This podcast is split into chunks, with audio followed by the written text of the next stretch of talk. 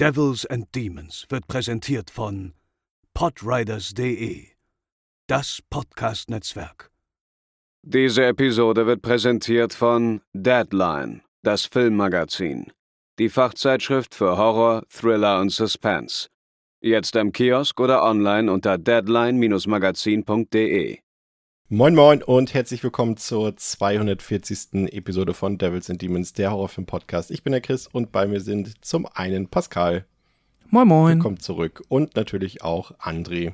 Hallo. Und ich rede heute extra schnell, denn es wartet ein äh, leckerer, ähm, es wartet Köfte gleich auf mich und deswegen machen wir heute eine ganz schnelle Episode. Außerdem ist es draußen sehr, sehr, sehr, sehr warm. Ich glaube, wir haben die Nee, die wärmste Woche des Jahres ist es nicht. Ich glaube, vor zwei Wochen war es wärmer, aber jetzt ist es irgendwie deutlich länger warm. Und ähm, zum anderen hat uns gerade noch die äh, traurige Nachricht ereilt, dass äh, der deutsche Starregisseur Wolfgang Pedersen ähm, verstorben ist. Äh, er hat ja keine geringeren Filme als äh, Das Boot, Troja oder Die unendliche Geschichte abgedreht. Äh, ist jetzt, glaube ich, auch nicht das erste Mal, André, dass diese Meldung kam, aber dieses Mal hat sich leider bewahrheitet. Ähm, aber 81, glaube ich, sehr erfüllte Jahre. Ähm, da kann man nur sagen, farewell. Ja, ich war, als du das vorhin in unsere ähm, WhatsApp-Gruppe geschrieben hast, war ich echt erst so, ah, Moment, weil ähm, wer es noch nicht mitbekommen hat in der Vergangenheit, dass Wolfgang Petersen tot ist, war immer wieder mal so eine Falschmeldung, so eine beliebte in Anführungszeichen. Ähm, ich glaube, erst im, im, März oder ab Mai war es schon wieder irgendwie, ging was rum. Deswegen war ich jetzt schon wieder so, ah, ah, ah, aber nee, es stimmt leider wirklich jetzt, ja. ja. Da geht natürlich eine Legende. Und äh, passend zu unserem heutigen Thema, aber auch passend dazu äh, zitiere ich äh, die berühmte Band My Chemical Romance und den Song The Black Parade, We Carry On. Und nach dem Intro geht's los. They're coming to get you, Barbara. They're coming for you. Ja, und äh, damit haben wir quasi auch äh, mit Carrie unser Thema der heutigen Woche eingeleitet. Bevor wir zum eigentlichen Film kommen, habe ich noch ganz brandheiße News, die André bestimmt natürlich äh, als äh, Alleswisser vielleicht längst schon weiß, ähm, aber unsere ZuhörerInnen äh, vielleicht noch nicht. Denn auf dem Fantasy Filmfest äh, läuft in vier Städten, unter anderem in Hamburg, äh, Carrie, also das Original. Wusstest du das schon, André, oder ist das für dich auch eine Top-News, die ich dir jetzt erzähle? Also ich wusste es jetzt auch noch nicht so lange, aber ich wusste es schon, aber noch nicht, auch, nicht, auch, nicht, auch nicht, noch nicht so lange. Ja, also noch relativ frisch die News. Hm. Ja. ja. Das ist äh, dieses Jahr, glaube ich, generell ein bisschen anders. Es läuft ja auch diese eine, wir wollen jetzt noch nicht zu sehr in die Preview gehen, aber es kommt ja auch dieser eine Alien-Film, dieser Influencer-Alien-Film, der läuft jetzt nur auch nur ein paar Städten. Also äh, ich weiß jetzt nicht, ob du da ins Detail gehen darfst äh, oder uns dazu was sagen kannst, aber man hat sich scheinbar dazu entschieden, irgendwie das Programm von den Städten ein bisschen unterschiedlicher zu gestalten. Ein paar Städten läuft Carrie, ein paar Städten läuft dieser Influencer-Alien-Film, der nicht so gut sein soll. Äh, hat das irgendwelche Gründe? Will man jetzt irgendwie da mehr Anreize schaffen für reisendes Publikum? Aber du darfst wahrscheinlich eh nichts sagen dazu, ne? Ich weiß auch gar nichts. In das Programming bin ich ja nicht involviert. Ja. Ähm, ich kriege nur ab und zu schon mal ein paar Filminfos vorab. Aber warum die Wahl so gefallen ist, ich weiß halt, dass es halt vor allem darum geht, auch den Städten, die in der Regel halt keine, keinerlei Talents vor Ort haben, was meistens halt Hamburg und Berlin sind aus Gründen, ähm, denen auch Mehrwerte zu bieten. Was es aber jetzt mit der Filmwahl zu tun hat, kann ich nicht sagen, das weiß ich nicht. Okay. Aber ist erstmal eine coole Sache. Ich meine, Carrie, das Original, das äh, guckt man sich doch gerne mal, glaube ich, auf der großen Leinwand an. Und gerade im Rahmen des Festivals passt das sehr gut. Aber es passt auch sehr gut äh, zu unserem heutigen Film, denn es ist eine weitere Episode von dem allseits beliebten Programm Best Worst Sequels. Und da haben wir uns natürlich, nachdem wir äh, zuletzt American Psycho 2 besprochen haben, haben wir uns was rausgesucht, was ja schon tendenziell, zumindest was die Produktion angeht, so ein bisschen in diese Richtung geht. Und zwar The Rage Carrie 2 aus dem Jahre 1999. Ähm, ich frage mal dich, Pascal. Bevor ich das vorgeschlagen habe, das Thema, war dir klar, mhm. dass es dazu ein Sequel gibt? Ich wusste, dass es zu Carrie Sequels und äh, Remakes gibt, ja. Okay. Stimmt, wir haben darüber auch schon mal geredet, ne? Fällt mir gerade ein. ähm, ich, wir haben ja sogar das, das, ja, haben wir, haben wir damals sogar das Remake besprochen. Jetzt hm. frag mich mal, ob ich glaube, das hast nur du gesehen damals. Ja, ja. Also nochmal. Ja, und da habe ich auch, glaube ich, gesagt, das ist umso interessanter, wer diese Folge kennt. Ich, ich, ich kenne sie gerade nicht mehr. Ich weiß nicht mehr, was wir da erzählt haben. Aber wenn wir drüber geredet haben, werde ich böse über diesen Film geschimpft haben. Und ich glaube, da könnte es heute zu einer kleinen Überraschung kommen, aber dazu ähm, später mehr. Ähm, André, hattest du diesen Film vorher schon mal gesehen? Das ist ja so ein Film. Wir haben ja letzte Woche mit äh, Theresa gesprochen. Da haben wir auch schon so gesagt, hier der Hexenclub, der lief früher immer so im, im Spätprogramm Programm ähm, im Free TV und äh, Carrie 2 ist auch so ein Film, der meistens danach lief, dann noch irgendwo auf Pro 7 oder seit 1 irgendwie um 0.30 Uhr oder irgendwie sowas. Hast du den da irgendwie mal aufgepickt oder war das jetzt Neuland für dich? Nee, war komplett Neuland für mich. Den habe ich tatsächlich noch nie gesehen. Immer niveauvoll gedodged. E Erwartungen, äh, Hoffnungen oder Befürchtungen hauptsächlich? Ähm, ehrlich gesagt habe ich richtigen Trash erwartet. Also eine richtige Nullnummer, halt, wo einfach der Name weitergetragen wird und sonst nichts. Ja, das so waren so meine Erwartungen. Dann wurdest du vermutlich, egal wie du den Film findest, aber positiv überrascht. Ob das nun am Ende dann anderthalb Sterne statt ein Stern sind oder fünf statt einem, äh, sagen wir dahingestellt, aber das sollte zumindest äh, relativ schnell ausgeräumt sein. Aber das äh, schauen wir uns gleich an. Ähm, kurz die Fakten zum Film. Ähm, Carrie 2, nennen wir ihn jetzt einfach mal, weil finde ich einfach äh, umgänglicher, hat auf mhm. Letterboxd äh, eine Durchschnittswertung von 2,3 von 5, auf der IMDb 4,7 von 10. Der Film hat ziemlich, ähm, ah, jetzt ist Essen da, schön, ziemlich, äh, 21, ziemlich hohe 21 Millionen Dollar gekostet, was echt viel ist für so ein Sequel, was so 20 äh, Jahre später reingeschoben wurde und hat damit lediglich 17 Millionen Dollar eingespielt. Äh, die Begründung dafür ist sogar relativ naheliegend, äh, glaube ich zumindest. Also zum einen ist er ja so ein bisschen in diese Zeit gefallen, Pascal, als natürlich äh, immer noch diese Post-Scream, also letztendlich ist es ja noch die Scream-Ära, ne, weil ja die Sequels von mm. Scream auch kamen, aber es war halt der Teen-Slasher. Zu dieser Zeit gab es gefühlt wieder wöchentlich, fast wie in den 80er Jahren, wöchentlich irgendeinen neuen Teenie-Slasher. Ähm, und zum anderen war kurz danach ähm, das ähm, berüchtigte Columbine-Massaker. Ich glaube, drei oder vier Wochen später nach Release. Und ich glaube, das dürfte aufgrund der thematischen Verwandtheit des Films zu einem Schulmassaker durchaus dafür gesorgt haben, auch vielleicht später für die Heimkino-Veröffentlichung, dass das Interesse dann nicht mehr so groß war. Also MGM als äh, äh, Verleih und als Studio hat auch gesagt, dass man den Film, ähm, wenn er jetzt, wenn Columbine vorher gewesen wäre, hätte man den Film gar nicht mehr rausgebracht. Mhm. Ja, das kann ich mir sehr gut vorstellen. Das ist ja tatsächlich auch ähm, einfach ein Film, der jetzt nicht nur so vor leichten Themen und äh, Freude strotzt, sondern halt, ja, gerade in diesem Highschool-Kontext äh, sehr düstere Seiten beleuchtet, die jetzt halt nicht unmittelbar das sind, was äh, tragischerweise in Columbine passiert ist, aber nah genug dran, dass ich komplett nachvollziehen kann, dass das äh, in dem Moment einfach nicht funktioniert dass da dann auch äh, in den USA halt vor allem auch die Stimmung nicht dafür da ist und dass man sowas auch nicht bewerben will.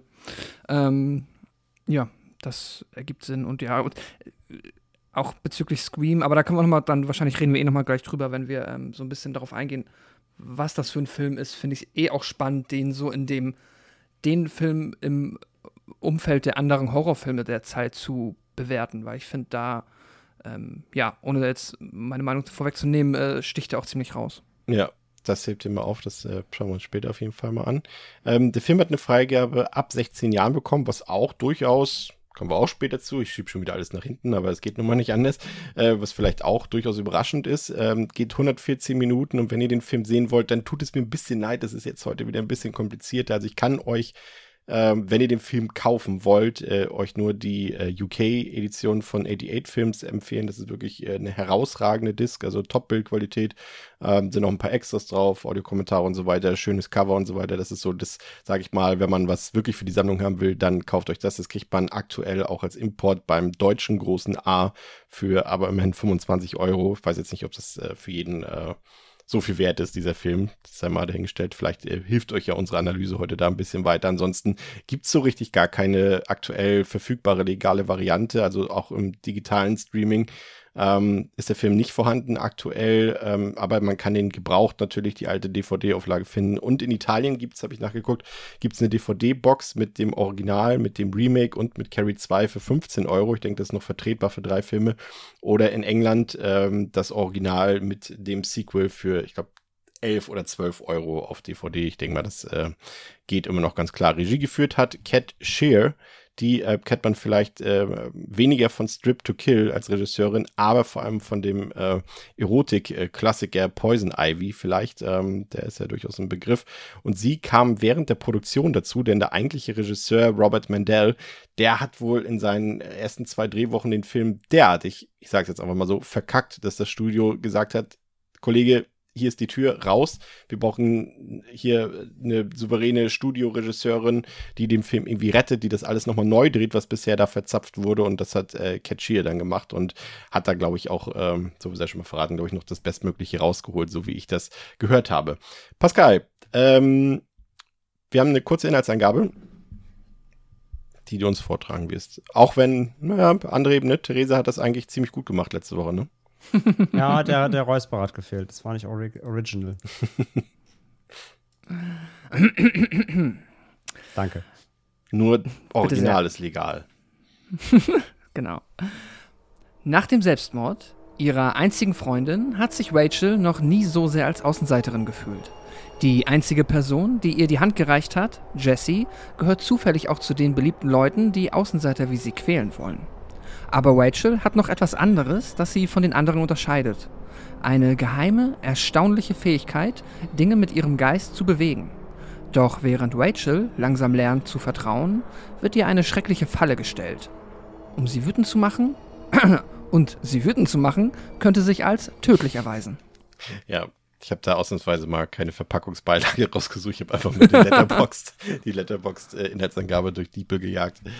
Ähm, ja, vielen Dank äh, dafür an dieser Stelle. Äh, genau, äh, gehen wir doch mal direkt in den Film rein. Also es ist äh, das äh, typische Highschool-Leben. Du hast natürlich auf der einen Seite die Sportler, insbesondere hier oder wie natürlich auch in vielen anderen Filmen, weil es eben der Realität entspricht, äh, Footballspieler, die irgendwie stets im Mittelpunkt stehen, spätestens am, am Freitagabend, wenn die sogenannten Friday Night Lights angehen und äh, das Spiel beginnt, dazu ihre hübschen Freundinnen. Das sind alles Kids, die sich ähm, nicht alle, aber meistens ähm, um nichts Gedanken machen müssen, schon gar nicht um irgendwie Dinge wie Anerkennung, Staat, Status und äh, Zukunft, das reiche Elternhaus, wird das am Ende schon irgendwie alles regeln. Und äh, die Jungs des Highschool-Football-Teams, die haben ein ziemlich brisantes Hobby, denn sie versuchen ähm, möglichst viele Mädchen ins Bett zu kriegen und geben sich dafür gegenseitig Punkte. Und eines ihrer Opfer ist Lisa, die sich ähm, später dann vom Schuldach in den Tod stürzt, nachdem sie verführt wurde und von den Methoden der,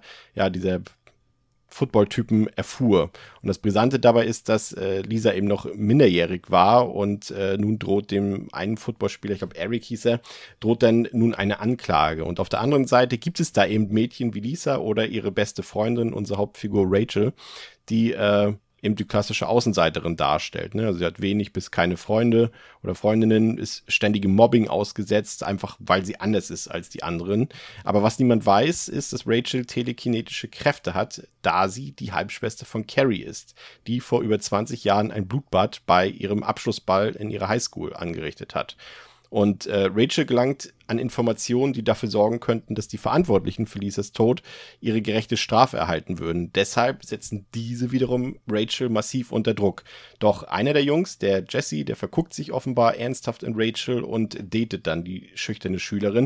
Und die beiden werden dann auch ein Paar und schlafen schließlich auch miteinander. Doch das bleibt nicht ohne Folgen. Ja, André, ich habe vorhin ja schon erwähnt, äh, dass es da durchaus einen dezenten Bezug zu American Psycho äh, gibt. Und zwar ist das wieder der Punkt, dass wir hier eigentlich wieder äh, eine Originalstory haben, die äh, von Raphael Morieux geschrieben wird, oder Raphael Morieux, der auch Hackers geschrieben hat. Ha, sehr gut. Ähm, die, äh, diese Originalgeschichte heißt The Curse und äh, man hat dann irgendwann festgestellt, als man so angefangen hat, hier Leute zu besetzen dafür, dass dieses Skript doch eine frappierende Ähnlichkeit äh, mit jeder Geschichte von Stephen Kings Carrie hat. Und äh, man hat dann einfach äh, das Drehbuch genommen, hat ein paar leichte Verknüpfungen erstellt zu Carrie und schon hatte man ein Sequel. Ganz ähnlich, wie wir es auch bei American Psycho schon kennen. Das scheint also durchaus äh, in Hollywood eine, ja, eine gewohnte Machart zu sein, ne? Wenn man nicht weiß, wie man mit einem Drehbuch vorankommen soll, klatschen einen Titel ran und schon äh, verkauft sich's besser, ne? Zumindest auf dem Blatt Papier. Ja, ja, oder beziehungsweise, wenn es halt jetzt eh schon da liegt und du merkst, ah, shit, irgendwie, das entweder ist es alleine nicht tragbar oder aber jetzt wie in dem Fall hier, es ist vielleicht zu ähnlich. Wir, wir, wir, haben vielleicht zu viele Parallelen, wo nachher jemand sagen könnte, ein hm, Rip-Off, dann lass uns doch einfach direkt einen zweiten Teil daraus machen. Ähm, klar, bevor du nachher irgendein Drehbuch, wo vielleicht auch schon Geld reingeflossen ist oder so, äh, bevor du es nachher absägst und es in irgendeiner Schublade landet, dann lieber machst du es halt lieber so, klar. Ja, und äh, lustigerweise oder interessanterweise, ich weiß es jetzt nicht mehr genau, Pascal, das hattest du nicht gelesen, ne, Carrie? Nee, leider nicht. Ja, vielleicht, dann holen wir das irgendwann, wenn wir das Remake mal besprechen, holen wir das mal nach. Mhm. Äh, denn ich habe gelesen, dass, ähm, dass hier, also zum einen sind wir uns, glaube ich, einig, dass hier diese Verknüpfung zum Original durch, vielleicht jetzt nicht optimal, aber durchaus eleganter umgesetzt wurde als bei American Psycho 2 durch irgendwelche Overdubbings später in der Post-Production. ähm, aber die Geschichte soll wohl letztendlich relativ dicht dran sein an äh, Kings Originalvorlage.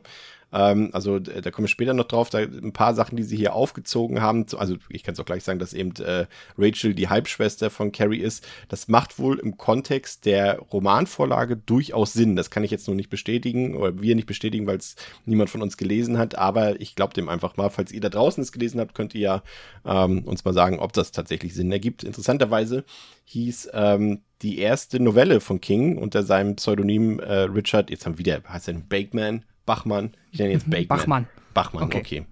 Äh, Richard Bachmann ähm, hieß übrigens auch Rage und äh, die wurde ja später, das war glaube ich seine einzige Novelle, die später aus dem Verkauf wieder zurückgezogen wurde, weil sie eben auch von School-Shootings handelte. Und äh, zu der Zeit, als das veröffentlicht wurde, es wohl auch äh, vermehrt in den USA dazu kam. Also hat es sogar noch eine Parallele so ein bisschen zum Film hier. Und ähm, die Pre-Production vom Film, die begann bereits 1996, auch schon mit derselben Hauptdarstellerin äh, im Kopfe sozusagen, aber das ganze Projekt wurde irgendwie zwei Jahre lang noch hingehalten und eigentlich basiert das Drehbuch auf einem Vorfall, der sich in der Realität 1993 abgespielt haben soll, als eine Gruppe von Highschool-Jungs, äh, äh, die sich Spur Posse genannt hat, eben auch in so einem Sexskandal äh, verwickelt war. Und das war eigentlich so der Hintergrund zu der ganzen Geschichte. Aber prinzipiell, Pascal, was waren so deine ersten Eindrücke, als wir so in den Film reingegangen sind? Der Film beginnt ja, sagen wir mal, wir haben diese Flashback-Szene zurück in die Vergangenheit ist so ein kleines Setup dafür. Aber der eigentliche Film beginnt ja ziemlich düster schon mehr oder weniger mit der Suizidszene von Lisa, ne? die ja durchaus mm.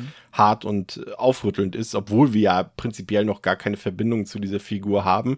Aber das lässt dann schon mal irgendwie sprachlos zurück, ne?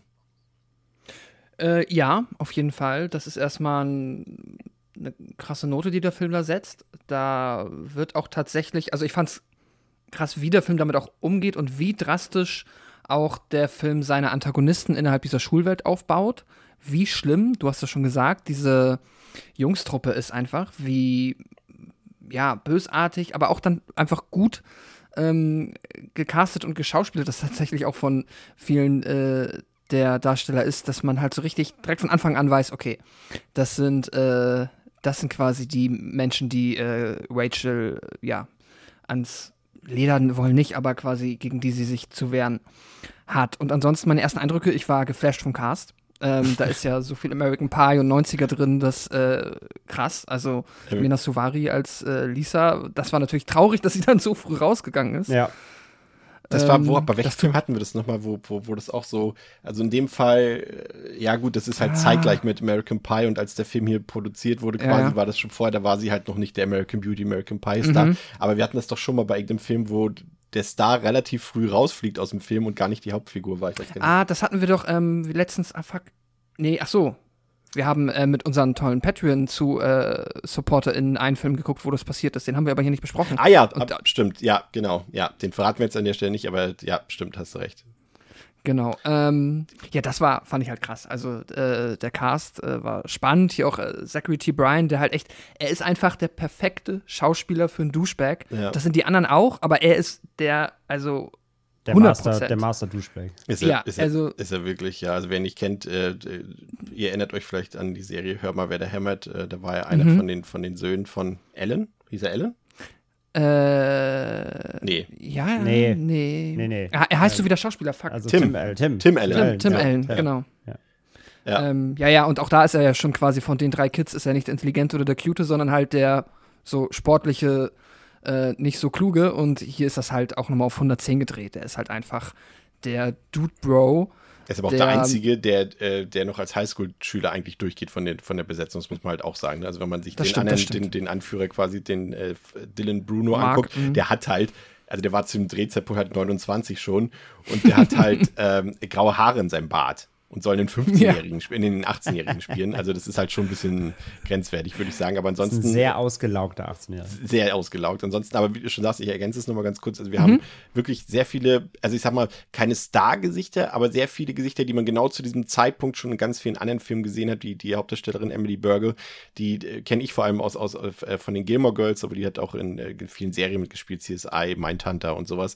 Aber den, den, äh, der den Jesse spielt, den Jason London, den kennt man auch aus ganz vielen Serien und und B-Movies. Also ist auch so ein Gesicht, das man schon tausendmal gesehen hat. Sein Bruder, glaube ich, auch. Ich bei bei dem war ich die ganze Zeit, bevor ich dann in den Cast geguckt habe. Du hast, du hast ihn, glaube ich, mit seinem Bruder verwechselt. Der ist bekannter. Ich weiß jetzt aber gerade nicht mehr, wie der mit Vornamen heißt, aber der auch Land mit Nachnamen. Und der ist, glaube ich, bekannter als, als er hier. Muss ich gleich nochmal recherchieren, weil ich dachte die ganze Zeit, ist das der aus Mallrats? Ja, aus Dazed and Confused ist, da, ist er. Uh, das könnte sein. Warte mal, sein Bruder, Bruder in Mallrats mit? Ich dachte die ganze Zeit, es wäre der Dully aus Mallrats. Ja, Jeremy London, genau. Ne? Genau, das ist der, Bruder. Bruder. genau. Ah, okay, deswegen kam er so bekannt vor. Ich kenne ja. nämlich nur Filme mit dem Bruder, aber das Gesicht, das kenne ich doch. Ja, und okay. sie sehen beide aus wie die Söhne von Brandon Fraser, finde ich. Ja, genau. Und sie sind, ja. Klein, die, voll. Sind, die sind Little Frasers, ja, genau. Ja. ich, habe da, ich habe da so eine Vorahnung, was da passiert ist. ja, den haben wir auf jeden Fall dabei. Äh, wir haben Rachel Blanchett dabei, die kennt man aus Road Trip. Dann natürlich wieder American Pie, Eddie K. Thomas, den Finch aus American mhm. Pie. Äh, und auch von, bei den älteren Darstellern sind auch alles Gesichter, die schon, man schon tausendmal gesehen hat. John Doe, Ross Blackwell und so weiter. Und Amy Irving ähm, aus, aus dem Original Carrie ähm, ist hier als einzige Darstellerin auch wieder dabei. Man hatte ursprünglich auch mal Sissy Spacek angefragt, ob sie vielleicht einen kleinen Cameo-Auftritt äh, spielen will, aber äh, hat sie sofort abgelehnt, hat aber immerhin ähm, genehmigt, dass man Footage von ihr aus, aus, aus De Palmas Carrie verwendet. Aber ja, äh, Pascal, zurück zu deinen Ersteindrücken gerne. Ähm, ja, ansonsten, was ist mir noch äh, initial aufgefallen? Ich war sehr glücklich, dass ähm, ich war, fand Rachel von der ersten Sekunde, von der ersten Szene an eigentlich charismatisch. Wortspiel? Rage? Ja. Ah, aha, auch sehr gut. Ähm, also genau, sich, einmal das. Kann ich mir gut vorstellen. Ähm, ja, I don't know. Aber äh, sie, äh, klasse, sie ist halt auch so richtig schön 90er, noch ist es so eine Mischung aus sie ist nicht richtig Gothic, aber sie ist auch so ein bisschen Grunge mit so einem Hauch Mini-Gothic angehaucht. So schade, so. dass du letzte Woche nicht dabei warst, weil André dachte uh wahrscheinlich auch sofort, dachte, hä, haben wir das nicht letzte Woche schon geguckt? ja, die Filme muss ich auch nochmal nachholen. Aber ähm, ja, also deshalb, sie ist schon mal ähm, klasse.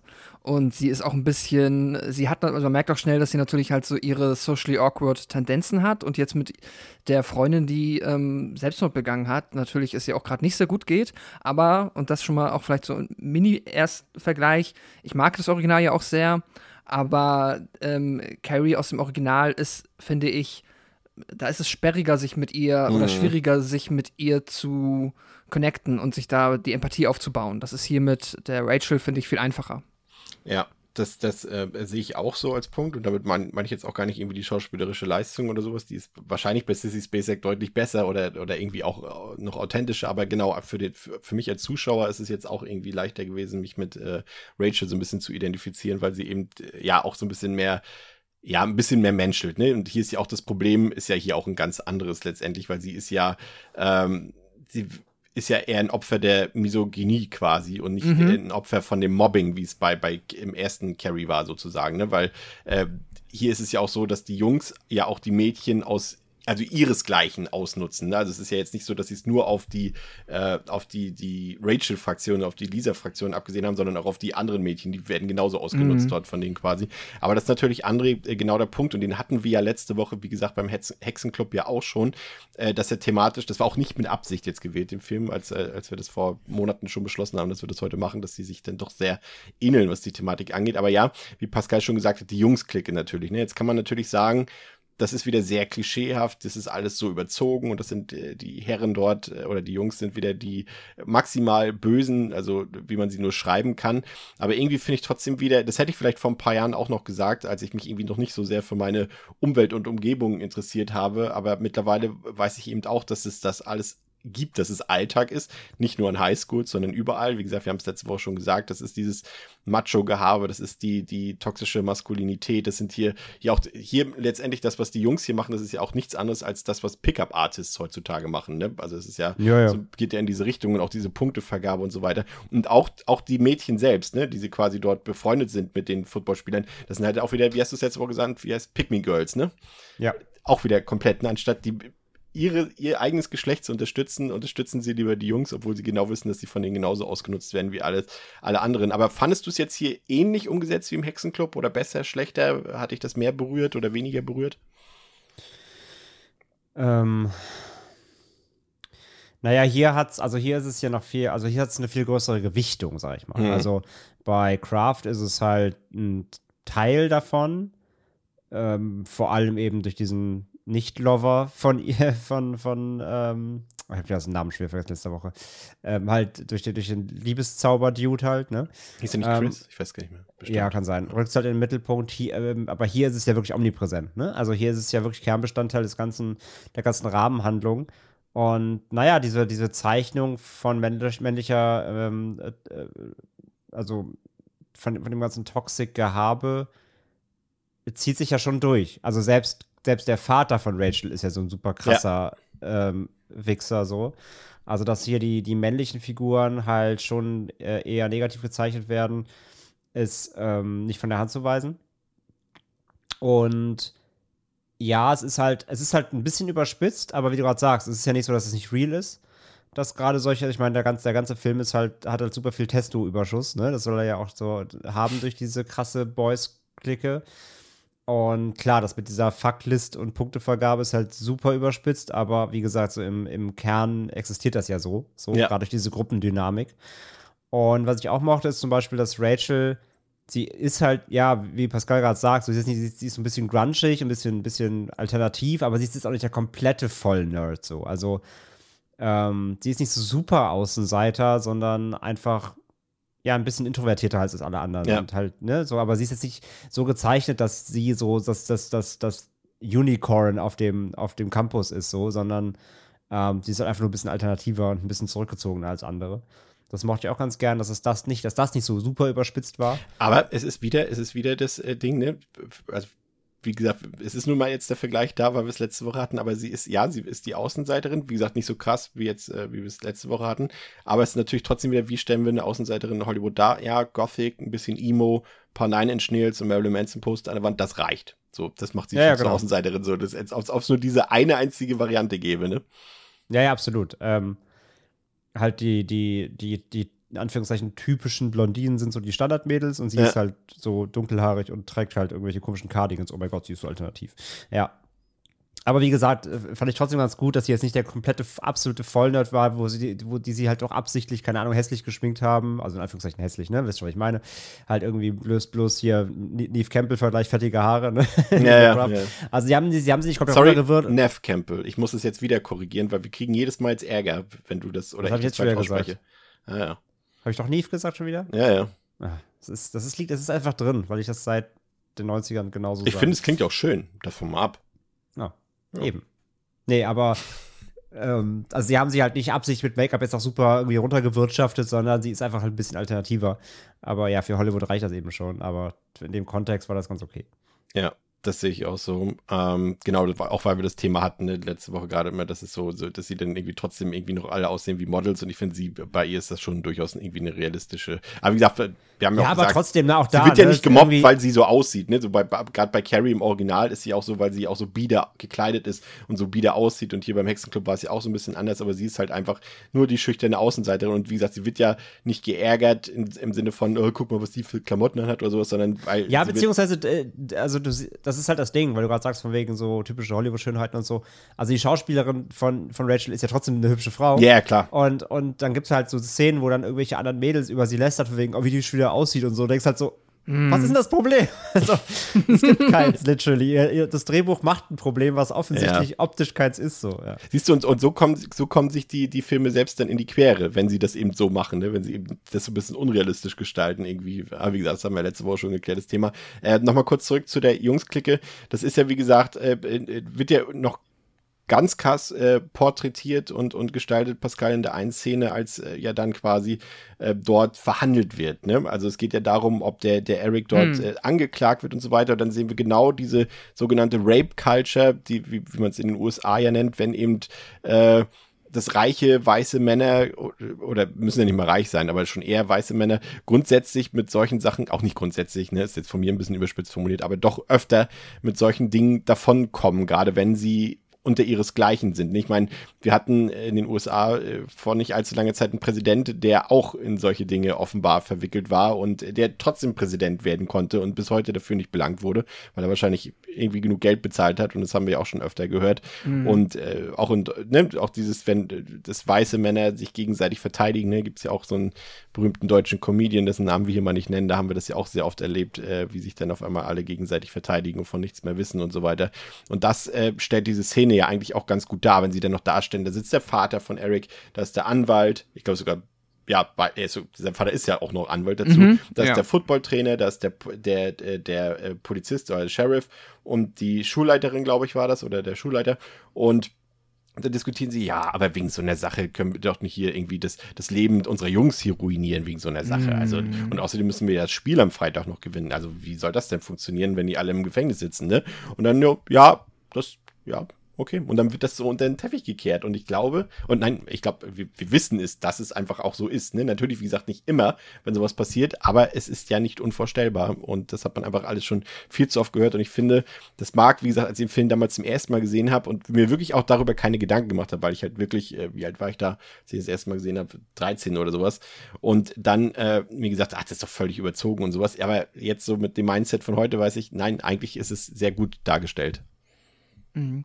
Äh, absolut. Es ist ähm, fast schon ein bisschen gruselig, weil ich erinnere mich noch ganz gut an einen Fall, das war so, lass mich nicht lügen, äh, vor der Ära des besagten angesprochenen Präsidenten, ich glaube so vor acht Jahren, gab es auch an einer, äh, ich glaube an einem College in den USA gerade so einen Fall, wo äh, ein ja, junger Mann angeklagt war, nee, auch ein Highschooler, glaube ich, ähm, ob einer Vergewaltigung und die Argumentation war identisch wie hier im Film wollt ihr denn das Leben dieses jungen Mannes zerstören, indem ihr ihn jetzt quasi vorbestraft?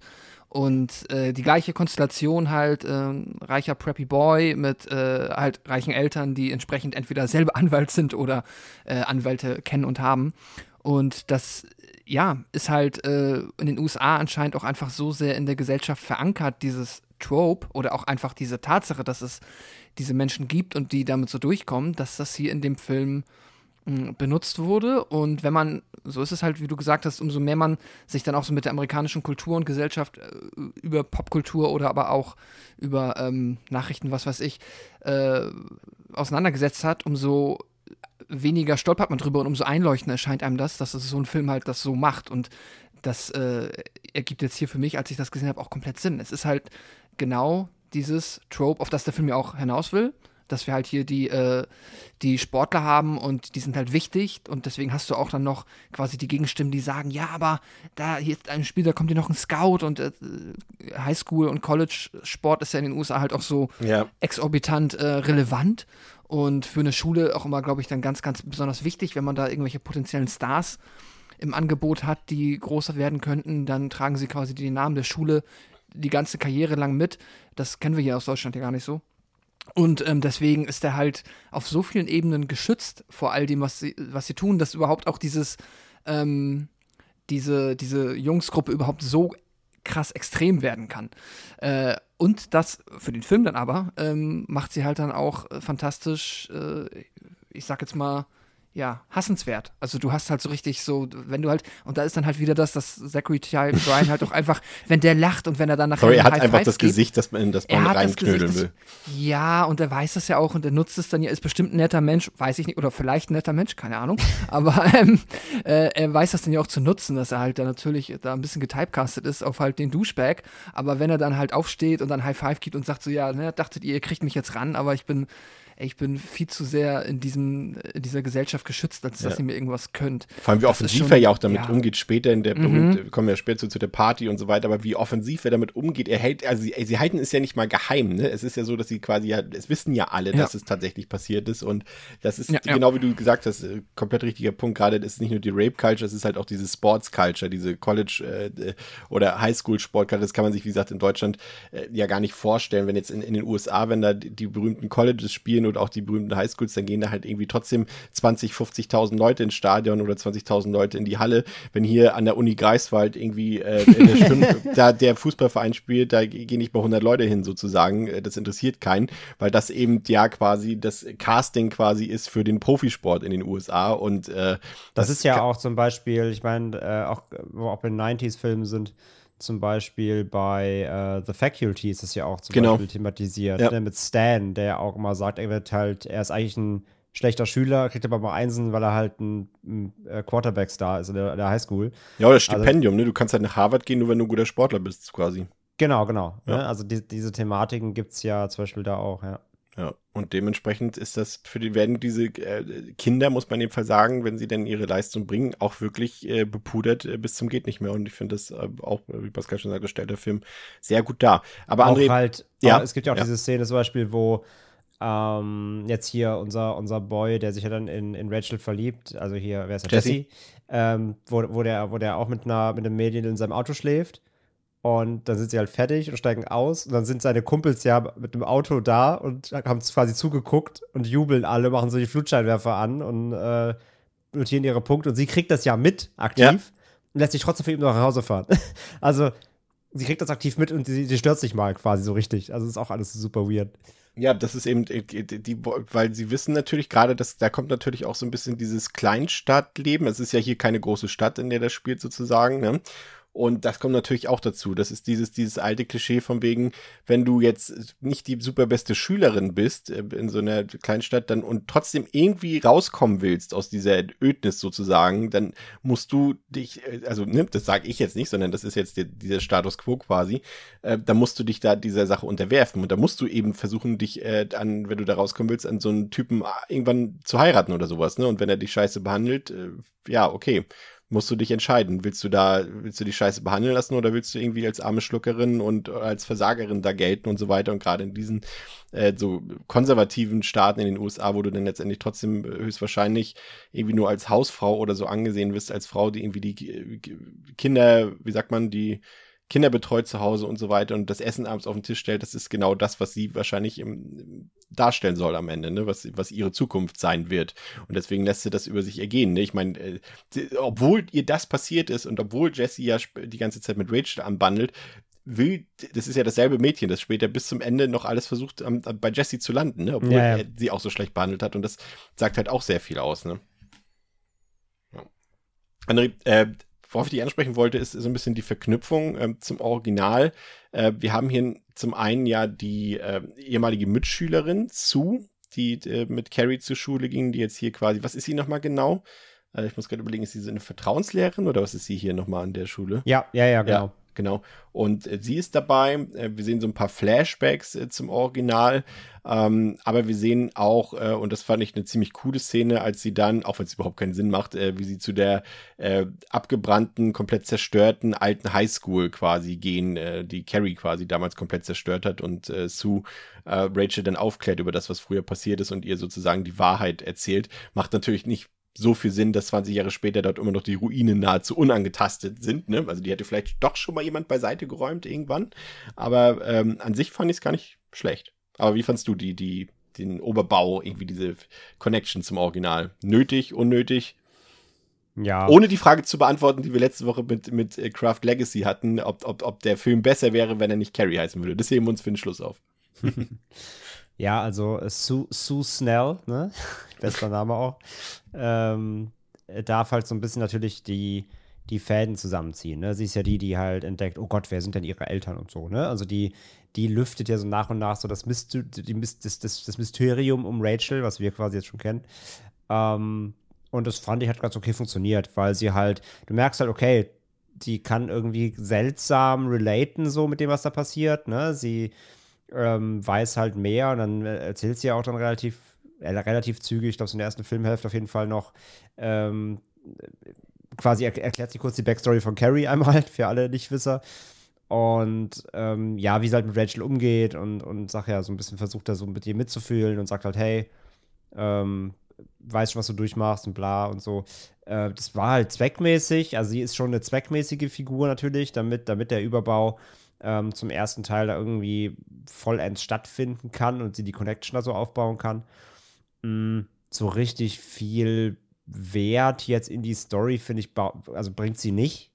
So, sie hat eigentlich, also sie hat halt kein To-Do, außer eben die Stories zu verbinden.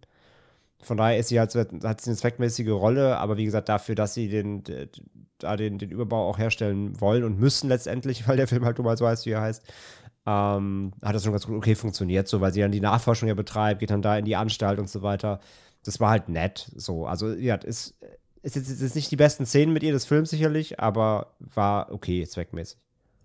Ansonsten, Pascal, äh, haben wir eben den klassischen Ende 90er, Anfang 2000er Film, ne? ich hatte schon erwähnt, äh, Nine Inch Nails Poster an der Wand, ein bisschen Gothic-Look, klassischer Millennium-Film, ne? im Soundtrack, Typo Negative, Fear Factory und sowas.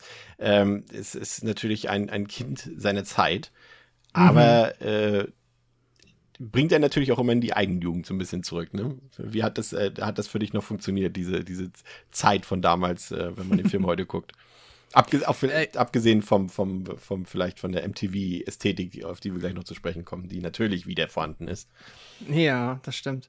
Ähm, ach gut, ich finde ich find auch, der, es ist eine schöne Zeitreise in die End-90er, die man dann halt auch, ja, wenn man so unsere Generation ist, noch sehr gut nachfühlen kann. Das gefällt mir eh immer sehr gut.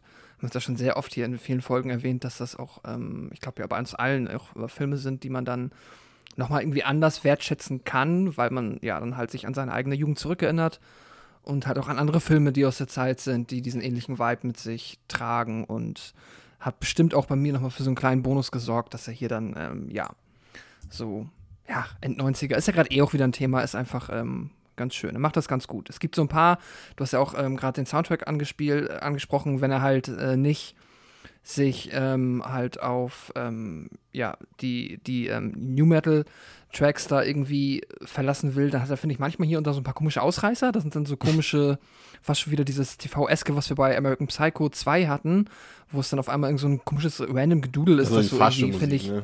So ja, ja, so, so, so random Fahrstuhl oder fast schon Cartoon-Musik, die dann, finde ich, wiederum gar nicht irgendwie zur Stimmung des Films beiträgt, an so ein, zwei Stellen. Keine Ahnung, was da passiert ist. Aber davon abgesehen, ähm, ja, bleibt das äh, von der Stimmung sehr in dem, was man von so einem Film aus der Zeit erwarten würde. So ein paar kleine Sachen in der Geschichte, wo man nicht nur loben, haben mich dann doch ein bisschen gestört. So sind natürlich Detailsachen, aber es ist schon so, dass natürlich ein Beweisstück ähm, dafür, dass äh, Eric äh, quasi Lisa vergewaltigt hat, quasi die auf den Fotos drauf ist. Und natürlich arbeitet Rachel in diesem Fotoentwicklungsstudio, wo zufällig die Fotos ihrer besten Freundin gerade liegen, damit sie natürlich die Fotos hat, so drehbuchgemäß. Das sind natürlich so Sachen, so diese, es ist halt ein Drehbuch, ne? So, so ein paar kleine Sachen haben mich da doch schon so ein bisschen gestört. Ähm, ist übrigens aufgefallen, André, ähm, als, als Lovecraftianer, dass das äh, äh, die, die Sanatorium äh, Arkham Asylum auch hier heißt. Ja, ja, ja, kleiner, kleiner Gag. Ich finde das schon fast nicht, ein bisschen zu offensichtlich irgendwie manchmal. Also, wie spät am Ende die, die Kings University. Ach, Stephen King. Ah ja, ah ja. Was würdest du sagen, Pascal? Man weiß ja auch immer nicht, ob das jetzt quasi eine Lovecraft oder eine Batman-Anspielung sein soll. Aber ja, ich nehme stimmt. hier auch an, dass es äh, Lovecraft ist. Ja, aber bei Batman ist es doch auch eine, eine Lovecraft-Anspielung. Ja, ja, genau, ja. aber du weißt ja nicht, ob, äh, ob die mal in genau, den 90ern, die Macher, wo Lovecraft ja, jetzt ja. zitieren wir Lovecraft oder Batman, wussten ja. nicht, was das vielleicht, vielleicht kennen die ja gar nicht Lovecraft. So. Stimmt. Das stimmt. Machen wir einen kleinen Sprung in der Handlung. Ähm, das äh, war irgendwie dieses entscheidende Footballspiel dann, ähm, dass die, die, die Jungs dann auch gewonnen haben und danach soll dann eine große Party stattfinden, auf die auch Rachel eingeladen ist. Aber das Ganze ist nur ein Vorwand. Zunächst wird Jesse von der Party zurückgehalten, denn die anderen Teenager dort planen einen fiesen, ich nenne es mal Prank, ähm, an Rachel. Zunächst verhalten sich eigentlich alle ganz normal. Nein, normal kann man gar nicht sagen. Alle sehr, sehr freundlich ihr gegenüber, vor allem wenn man bedenkt, wie sie sie vorher behandelt haben. Aber das endet sich dann auch wieder schnell, als plötzlich ein Video auf den Fernsehgeräten abgespielt wird, auf denen Rachel beim Sex mit Jesse zu sehen ist. Und dann bricht es aus Rachel heraus, wie damals bei ihrer Halbschwester ähm, 20 äh, Jahre zuvor mittels ihrer telekinetischen Fähigkeiten rächt sich das gedemütigte Mädchen an ihren MitschülerInnen tötet alle, die ihr in den Weg kommen, auf brutale und quälende Art und Weise. Sie zerstört die Villa, die steckt sie in Brand und richtet ein Blutbad und Feuerinferno sondergleichen an, eben ganz wie Carrie es damals getan hat. Und für die ganzen Partygäste gibt es kein Entkommen. Irgendwann kommt Jessie dann dort noch an und versucht Rachel irgendwie aufzuhalten und sie bekommt dann auch noch vom immer, immer noch laufenden Video mit, dass Jessie ihr in diesem sogar seine Liebe gestanden hat. Doch statt Glück kommt es zur Tragödie und ein Teil Teil von der Decke ähm, stürzt auf Rachel herab und begräbt diese unter sich. Und Rachel ist dann tot und Jesse bleibt allein zurück. Und am Ende sehen wir noch, äh, dass er auch einige Zeit später, wenn er längst auf dem College ist, immer noch ähm, Fantasien und Einbildung von der toten Rachel hat. Ja, ähm, vielleicht mal ähm, zur Optik, André. Das ist das Thema, was wir auch letzte Woche schon hatten. Es ist natürlich wieder das große MTV-Zeitalter und hier tobt man sich wieder ziemlich bei den Effekten aus, gerade wenn es um Rachels, äh, nicht Effekte unbedingt, äh, wenn es um Rachels Telekinese geht, da macht man so, geht das Ganze in schwarz-weiß und hat wieder diese, hektisch, diese hektischen Cuts drin und generell diese Flashbacks. Es ist wieder dieses MTV-Gekröse und ich finde, das wirkt oder lässt den Film teilweise deutlich billiger wirken, als er tatsächlich war. Obwohl ja zumindest eigentlich ein guter Kameramann da war. Das war der erste ähm, Stammkameramann äh, von ähm, John Carpenter, Donald M. Morgan. Der hat äh, Christine Starman und Elvis damals mit ihm gedreht. Aber ich finde, da hätte man doch irgendwie mehr machen können mit 21 Millionen Dollar. Ähm, ja, ich finde den Look generell, der, also der ist halt cheesy 90s, aber das ist eigentlich ganz passend, finde ich. Also mhm. ich, das ist schon okay alles, das hat alles seine gewisse 90s-Wertigkeit. ähm, sieht, sieht äh, nicht besser oder schlechter aus als die, die meisten 90s ähm, äh, ja, Filme in der Richtung mit der Budgetgrößenordnung. Aber zum Beispiel, genau, zum Beispiel diese, diese Schwarz-Weiß-Zwischencuts, auch gerade zum Beispiel bei der Szene, wo die, ähm, wo die Testo-Boys ihr Haus angreifen und sie so belagern, ne? Ja. Wo die einen Stein durchs Fenster werfen und so. Da setzt das ja auch immer wieder ein, wenn sie so kurz Panik kriegt und so. Ja, und ich war ganz hin und her gerissen. Ist es irgendwie cool oder ist es nervig? Und ich bin am Ende dann leider bei nervig gelandet. Ähm, ich fand es so als kurze Out-of-Body-Experience quasi von ihr, sodass dann so ihr, ihr, ihre Fähigkeit einsetzt, ne, und sie so ein bisschen un, und fokussiert wird und die Gedanken so streifen vielleicht oder so, oder halt genau die Sachen dann nur fokussiert werden, die gerade ja brachial da sind irgendwie. Irgendwie nett, aber ich fand das trotzdem, es hat aus der Optik immer hart rausgerissen. Also ich hätte, ich habe mir schon gedacht, ja, wie du gerade sagst, es ist schon so hart MTV-Style, ne? ist eher so Musikvideo-Flair. Ja. Hätte man sich, glaube ich, sparen können, wäre ohne cooler gewesen. Und ähm, von daher, ja, das, das war so. Und, und ja, im Finale, übrigens auch bei der Szene, wo sie das Haus belagert, auch so mega dumm, ne? Sie schaltet ja von außen den Strom ab mit diesem On-Off-Schalter, aber sie kann auch telefonieren die ganze Zeit. Aber gut. ähm, bitte? Nix, war nur ein ET-Zitat. Ach so, ja. Also natürlich ohne Handy, ne? Mit einer Landline ja. natürlich. So, das macht halt überhaupt keinen Sinn, aber okay. Ähm, und im Finale drehen sie ja voll auf. Also das ganze Finale auch optisch so, das hat mich kalt. Und ich meine, das ist jetzt nicht nur wegen den CDs, aber es erinnert halt komplett ja auch an Hellraiser 3. Ja. Ähm, so vollständig, komplett. Und auch die Optik so, alles so ein bisschen verschwommen. Die Kameras immer so rein und raus am Zoomen. So, da haben sie schon so ein bisschen überdreht. Und es ist okay, aber ich habe das Gefühl, immer wenn der Film nicht versucht zu überdrehen, ist er stilsicher. Ja. Immer wenn sie durchdrehen, wird es ein bisschen albern und zu hektisch und un, un, ungelenk, sag ich mal. Wo, dann, wo du merkst, irgendwie, da hatten sie nicht die. Sie hatten nicht das perfekte Konzept, wie man es geil macht, sondern es war so ein bisschen halbherzig und so ein bisschen, wir, wir probieren einfach ein bisschen rum und legen paar Filter drüber und wackeln ein bisschen mit der Kamera rum. Und das ist alles irgendwie nicht so geil, leider. Ja, und ich habe auch das Gefühl gehabt, dass sie sich da teilweise auch ein bisschen wieder im Wege standen. So, irgendwann dachten sie, ach, wir haben noch Flashbacks, die wir einbauen müssen. Ja, Mist, aber wir haben das schon schwarz-weiß gemacht, wenn sie die Telekinese anwendet. Ja, okay, dann müssen wir die Flashbacks jetzt rot machen. So ja, so, stimmt, stimmt. Ne? So, hm. als ob da nichts mehr, ne? Also, Ja, war ein bisschen unnötig. Welche Farben haben wir noch? Ja. Aber ich fand äh, Pascal auch ähm, kurz vor der Party sind auch noch so ein paar Sachen, gerade rund um das Footballspiel natürlich auch noch ein paar äh, beeindruckende Szenen bei. Ich fand äh, vor allem dieses, ähm, als sie sich dort äh, so martialisch quasi dort die, die, die Jungs alle eine Glatze rasiert haben dort vor dem Spiel mm, und Jesse nicht ist auch mitmacht. so durch die Szene. Ja, es ist total durch, hat aber auch irgendwie schon so fast, ja, das passt eigentlich gar nicht so rein, es hat eigentlich eher so Fascho-Vibes, das Ganze jetzt nicht unbedingt wegen Glatze, sondern weil sie sich alle quasi, äh, wie sagt man, einheitlich und identisch sozusagen aussehen mm. lassen und so weiter. Ja, oder auch so ein bisschen was von der Tattoo-Szene aus Starship Troopers oder so. Ja, ja, genau, genau das. Ja. Und äh, das war trotzdem irgendwie eine, auch so eine, ja, ich will jetzt nicht sagen, die hat mir jetzt keine Angst gemacht, die Szene, aber es war durch durchaus irgendwie so eine auch beklemmende Szene, auch wenn sie natürlich so leicht im Teenage-Comedy-Style gemacht war. Irgendwie, es hätte jetzt auch irgendwie auch irgendwie Varsity Blues, falls einer von euch den Film mal gesehen hat, draußen äh, Style sein können. Aber, aber ich fand auch diese eine Szene gut, als Jesse, äh, nee, als der Anführer dort noch sagt, Jesse, we're all friends. Und er dann, und das, das war auch für diese perfekt diese Kleinstadt-Mentalität dargestellt. Er sagt so irgendwie, no, we just grew up together. Und das hat auch so mhm. richtig gesessen, so fand ich Pascal, ne? Ja, ja, das macht der Film eh ganz gut, wenn er dann ähm, den Character Flip oder sag ich mal so die Charakterentwicklung von Jesse, der ja noch am ehesten wirklich eine hat irgendwie im Film, so ein bisschen ähm, anhand dieser Szene versucht aufzubauen.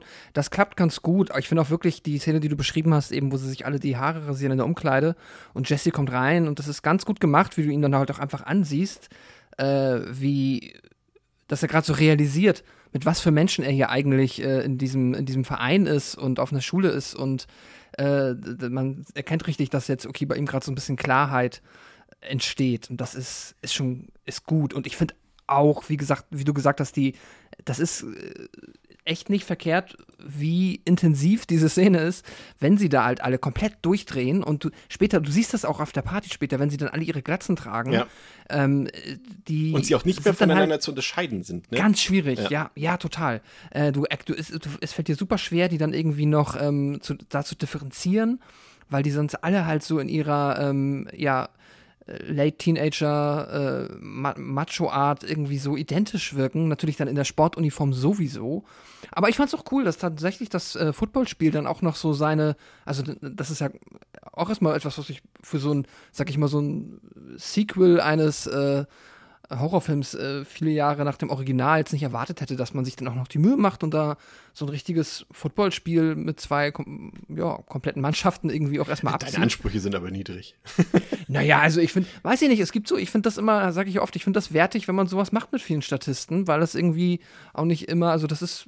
Sie haben sich zumindest das Publikum größtenteils gespart, was man bei anderen Filmen in, in der Größenordnung wahrscheinlich noch ja. im Stadion gemacht. Also, oder in ja, so einer, das stimmt. So, ne? Du kennst ja auch diese Filme, ja, ja, ja. Hatten wir auch schon, ja. Das wirkte tatsächlich, okay, ja, da, da, da, dachte ich auch so, okay, gut, äh, sie haben hier irgendwie jemanden, der das schon fast im Radio moderiert und also dann dafür, sind da aber auch nur so wichtig war dieses Spiel, war da doch erstaunlich wenig ja. los, ne? Ja.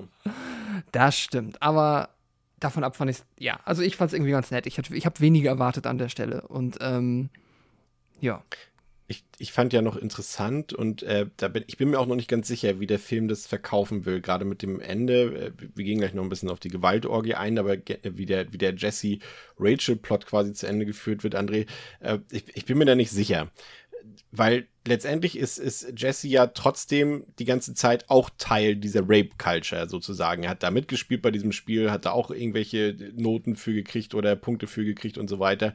Und er, er ist quasi nur das geringste Übel dieser Jungs. Und ich weiß nicht, ob er sich jetzt, nur weil er sich jetzt ausnahmsweise mal eines seiner, in Anführungszeichen, Opfer tatsächlich verguckt hat, ob ihn das jetzt automatisch zu einem besseren Menschen macht. Da bin ich mir irgendwie noch nicht so ganz sicher. Nee, nicht also so wirklich. Wie der Film mein, es meint. Und äh, ja. ja, mach gerne. Nee, ich weiß schon, was du meinst. Also das Ding ist halt, ähm, er wird halt so ein bisschen natürlich als, als ähm, herausgewachsen aus diesem Testo-Pool dargestellt. Aber wie du sagst, das wäre ja vielleicht gar nicht passiert, wenn er sich nicht in die verknallt hätte, so wirklich. Ja. Ähm, ich finde, der Film macht schon deutlich, dass er im Grunde auch ein Opfer ist, nämlich von ähm, der, des, des, des, des ähm, Gruppenzwang? Gruppenzwangs, danke. Also in gewisser Weise schon. Ich, glaub, ich glaube schon, dass er als tief innerlich nämlich keinen Bock drauf hat, aber eben auch, wie du vorhin gesagt hast, nämlich mitmacht, weil er weiß so, es ist halt eine Kleinstadt, jeder kennt jeden und er will halt auch irgendwie nicht, er will nicht der Gemobbte sein oder der, der irgendwie hinten runterfällt. Ähm, er will bei den Cool Boys mit abhängen und deswegen macht das halt mit. So. Ähm, das stellt der Film, finde ich, schon raus, aber letzten Endes, genau, macht ihn das halt trotzdem sich zum, zum Megasympath im Film oder der, der sich auflehnt, weil letzten Endes macht er dafür auch nicht genug dagegen. So, ne? Er bleibt ja bis zum Ende trotzdem irgendwie Teil davon. Ähm, und, und, und hilft ja trotzdem immer noch mit, ähm, sie vorzuführen, auch wenn er sich vielleicht eigentlich schon sie verknallt hat, heimlich oder beziehungsweise im, im, Inneren. Aber es ist ja nicht so, dass er jetzt da irgendwie anfängt, die Typen zu vermöbeln oder sonst irgendwas macht. Ne? Also äh, von daher, nee, er ist, er ist sicherlich da nicht die, ähm, die, die, die große Instanz, die sich auflehnt. Er ist ein bisschen Mitopfer, aber auch immer noch zum Großteil halt auch Täter trotzdem. Ja. Vor allem nach dem Spiel ist ja auch alles wieder Freude, Eierkuchen. Er hat das Spiel gerettet und dann ist auch einmal mit den Bros auch wieder alles in Ja, ja, genau, so, ne? genau. Das ist schon irgendwie, finde ich ja gut, dass es, äh, ihr das auch so, also Pascal wahrscheinlich auch, äh, das auch so äh, gesehen habt. Ich war mir nicht so ganz sicher und deswegen wird ihm, glaube ich, quasi letztendlich auch das Happy End mit Rachel sozusagen verwehrt, weil er es eigentlich auch gar nicht ähm, hm. verdient hat, würde ich mal so grob sagen. Ähm, kommen wir mal zu der, zu der Gewaltorgie am Ende. Das ist ja ein bisschen ähnlich aufgebaut wie das Original, ne? Also wir haben quasi bis äh, 15 Minuten vor Schluss ist jetzt äh, auf der Horrorebene gar nicht mal so viel passiert. Natürlich, die Situation für Rachel ist natürlich der Horror und ich glaube auch Personen, die in ähnlichen Szenarien aufgewachsen sind und das selbst miterlebt haben, sowas, dieses Mobbing oder auch äh, diese, diese, ja, auch dieser Frauenhass dort äh, von den pubertären Teenagern und so weiter, äh, die können das natürlich noch deutlich mehr mitfühlen, aber jetzt der reine Horroraspekt wie wir ihn jetzt äh, für gewöhnlich verstehen, beginnt halt quasi erst am Schluss. Und da muss ich sagen, Pascal, das hat ordentlich in sich. Also ich konnte mich auch nicht mehr so ganz erinnern. Ich wusste nur noch, es kommen die CDs vor. Äh, und das ist für mich noch einer meiner absoluten tatsächlich Horror-Lieblingskills, muss ich ganz ehrlich gestehen. Der ist jetzt zwar nicht so exorbitant und ausführlich, aber ich mag einfach, auch wenn es von Hellraiser 3 ist, mag die Kreativität. Aber wir haben dort Enthauptung, wir haben Kehlenschlitze dabei, wir haben eine Harpune mitten in den Schädel zerspringende Brillengläser, die die Augen zerschlitzen, äh, Leute verbrennen bei lebendigem Leib. Da gibt es diese, wie heißt denn das? Ist auch eine Harpune, glaube ich, ne? die durch den Hoden geschossen wird von dem einen Typen. Von Eric war es, glaube ich, sogar. Oder von dem Anführer, weiß nicht genau. Also da muss ich sagen, also gerade die deutsche FSK 16 Freigabe, Vielleicht haben die bis dahin gar nicht geguckt und haben dort ihre Gaben füttert, aber ich muss sagen, äh, man bekommt einen Payoff für die Geduld, wenn man denn die Geduld aufbringen musste, in Anführungszeichen. Ich, mir hat der Film auch vorher Spaß gemacht, in Anführungszeichen. Aber, aber man mhm. auch die Leute, die jetzt wegen des Scores gekommen sind, äh, die bekommen eine Entschädigung, würde ich sagen. Ja. Ja, auf jeden Fall. Also der Kontrast könnte dann tatsächlich zwischen diesen beiden Filmteilen kaum stärker ausfallen. Man hat halt wirklich eigentlich bis dahin ein, ja, irgendwie eigentlich ein normales Teenager- Drama, das natürlich halt auch bedrückend ist und schon irgendwie so leicht in die Stimmung führt, dass das ähm, ja wahrscheinlich irgendwie auch schlimm enden könnte. Aber wie du gesagt hast, dann der richtige traditionelle zu erwartende Horror-Payoff, wie man ihn halt in einem Carrie-Film erwarten würde, kommt dann aber auch passenderweise zum Ende. Und äh, da liefert er ab. Das ist halt ähm, auch dann tatsächlich auf einer unterhaltenden Ebene spaßig. Also das ist dann nicht mal so, dass da jetzt irgendwie, ähm, finde ich, viel von diesem melodramatischen aufgelöst wird, was der Film halt vorher aufbaut, sondern da ist es dann halt wirklich, okay, wir haben jetzt mitbekommen, ähm, Rachel wird halt hier von ihrer Umgebung einfach beschissen behandelt. Sie hat die Fähigkeiten, es ist äh, ja dann offensichtlich ans Original angelehnt. Jetzt ist quasi ihr Revenge-Part und ähm, Revenge in Anführungszeichen, weil sie es ja auch nicht überlebt, aber auf jeden Fall ähm, bekommen jetzt trotzdem alle anderen mehr oder weniger, was sie verdienen. Ist mir jetzt klar, dass sie jetzt nicht alle den Tod verdient haben, aber im Kontext des Films werden sie bestraft und das auf eine unterhaltsame Weise. Ich finde, dass äh, im Vergleich zum ersten fehlt so ein bisschen das, ähm, ich überlege gerade, wie ich das beschreibe, das, was da aus Original hat, dieses cineastisch fast schon legendäre, wenn man halt sieht, ja, wie. Das, heißt, wie, das wie, hat so ein bisschen der, der Impact fehlt, halt, weil, weil, ja. weil auch die Raffinesse einfach von De, von De genau. Palma hier nicht drin ist. Ne? Du hast, das ist hier so ein, ja, so ein, so was halt, also es passt einfach perfekt in dieses, in dieses Teen, Teen-Horror der mhm. 90er Jahre passt es rein, dass es hier auch wirklich dann auch wirklich, sag ich mal, Gore, richtigen Gore gibt. Und bei Carrie war das alles mhm. noch so mhm. im Rahmen des Realistischen und so weiter, so halbwegs. Ja. Also im Rahmen, dass sie telekinetische Fähigkeiten hat, ja. natürlich. Aber, aber das, äh, ne, das war geerdet ja trotzdem. Und hier merkst du, hier sind Crowdpleaser-Kills bei, was du im Original genau. nicht hattest, ne? Ja, ja, genau, genau. Aber du hast einfach nicht so legendäre Bilder, wie dann halt Carrie äh, mit dem Schweineblut auf der ja. Bühne steht und irgendwie in die Menge guckt. Ähm, solche cineastischen Bilder hast du dann halt hier irgendwo nicht mit drin. Ähm, aber es ist für die Art des Films äh, genau das, äh, was dann an die Stelle gehört. Und das schon, ist schon nicht verkehrt. Noch eine kleine Sache, was mir eben eingefallen ist. Ich mag auch, äh, wo du meintest, dass Jesse den, ähm, das Happy End nicht bekommt und sich dann immer wieder zurückerinnert an Rachel. Ist ganz cool, finde ich tatsächlich vom Film gemacht, weil es dann auch, ähm, nachdem ja ähm, oh mein Gott, äh, wie, wie, ihre Freundin Lisa, Lisa nachdem ja. sie gestorben ist, hat Rachel ja noch mal gesagt, dass sie jetzt nämlich immer, wenn sie irgendwo ähm, jemanden sieht und denkt, dass das äh, Lisa sein könnte, halt ab jetzt immer weiß, ach nee, es kann nicht Lisa sein und dass sie ja. das immer so mitnimmt. Fand ich äh, für den Film fast schon unverhältnismäßig clevere äh, auch, so ein Querverweis. Auch cooles Thema generell. Das kommt vielleicht ein bisschen kurz manchmal, aber das ist ja auch diese Freundschaft und Loyalität zwischen Lisa und, und äh, Rachel, die da eine Rolle spielt. Sie haben ja auch äh, dasselbe Tattoo, glaube ich, ne, mit den Rosen und den Dornen und so weiter gehabt und es pulsiert ja auch und sie bekommt ja dann diese Dornen über den ganzen Körper sozusagen, als, als, als sie dann ähm, ja, wie sagt man es, als sie in, in, in Rage, in Rage gerät äh, quasi. Mhm. Und das fand ich auch ziemlich cool, dass es dann nochmal aufgegriffen wird sozusagen. Ähm, hat mir auch gut gefallen. André, wie fandst du das Splatternale des Films? ja, wie gesagt, äh, ich, ich war halt komplett natürlich an, an Hellraiser 3 erinnert. Ähm, ja. Sowohl von der Inszenierung als auch von der Optik teilweise, als auch natürlich von den Utensilien, die eingesetzt werden. Ähm, ja, wie du sagst, natürlich ist es, eine, ist es ein Payoff und wenn man den bis dahin durchsitzt, den Film, je nachdem eben, wie viel Spaß man damit vorher hatte, kriegt man auf jeden Fall zumindest da was geboten. Äh, muss man auch sagen, einfach halt, ne, bis dahin gibt es halt auch nicht viel Horror wirklich und viel Gewalt im Grunde gar nicht, außer, also wenn es mal von sexueller Gewalt absehen oder zumindest das Ausbeuterische. Ähm, aber jetzt wirklich für den Gore-Hound da draußen ähm, gibt es halt nur das Finale im Film. Das heißt, wer, wer, wer deswegen kommt, der weiß direkt, kann bis zum Ende spulen.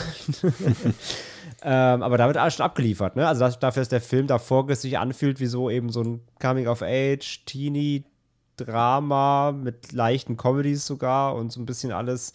Ähm, ja, also schon, schon dark teilweise, aber eben trotzdem irgendwie halt so krass 90s eben. Ist das Finale dann halt da doch schon sehr konträr zu. Ähm, und ja, wie gesagt, gibt ein paar schöne Effekte, ähm, da die, die, die, die Harpune da durch den Bauch oder da durch die, wo, wo die beide durch die Tür aufgespießt werden, durch die Köpfe mit den Köpfen. Schön handgemacht alles, ne? Der Stange äh, handgemacht, genau. Dann die ganzen, natürlich die, die CDs, wie gesagt, ähm, Hellraiser lässt grüßen.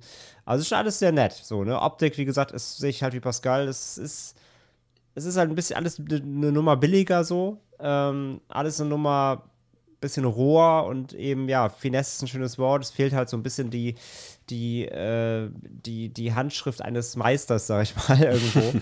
ähm, es ist alles halt ein bisschen budgetigerer, aber es ist in Ordnung so. Es, es macht Spaß, es ist eine auch Genugtuung irgendwo, wenn man den ganzen Leuten natürlich den Tod wünscht, was man definitiv einigen tut.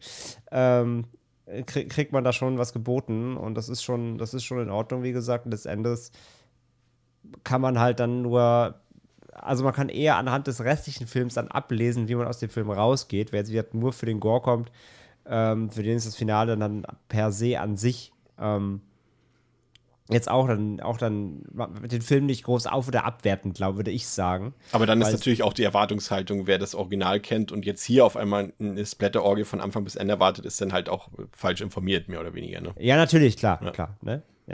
Aber ich sag mal so, wenn man den ganzen Film jetzt halt irgendwie halt, da dauert knapp 1,44, wenn man den jetzt 1,30 doof fand und dann nur fürs Ende bleibt, glaube ich jetzt nicht, dass man den Film jetzt deswegen um drei Sterne hochwertet so.